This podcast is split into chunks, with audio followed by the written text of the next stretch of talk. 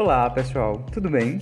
Eu sou Juscelio Ferreira e esse é o podcast Fala Doutor, um espaço destinado para tirar dúvidas e levar informações referentes ao direito.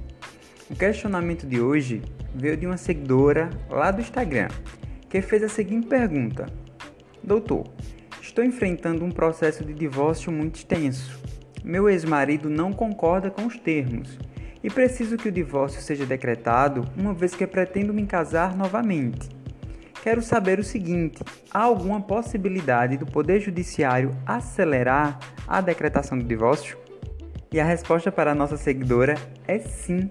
É totalmente possível que o juiz decrete o divórcio e depois decida os demais quesitos da ação mais adiante.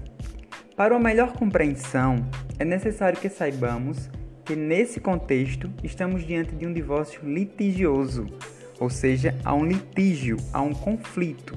Isso acaba por tornar o processo um pouco mais demorado que o comum.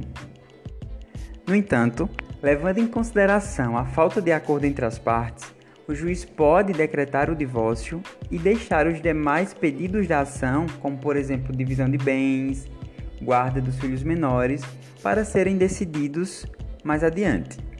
Uma vez decretado o divórcio, o cartório de registro será oficiado, intimado, para fazer a averbação do divórcio na certidão de casamento.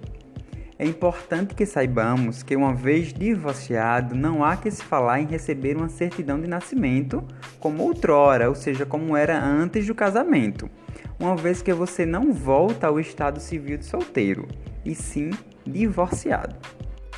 Aproveito para informar também acerca da mudança do nome.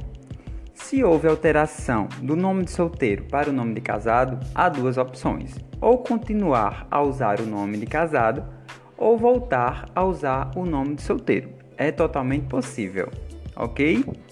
Por fim, já reitero a necessidade de buscar sempre bons profissionais, uma vez que é de fundamental importância. Um abraço e até breve.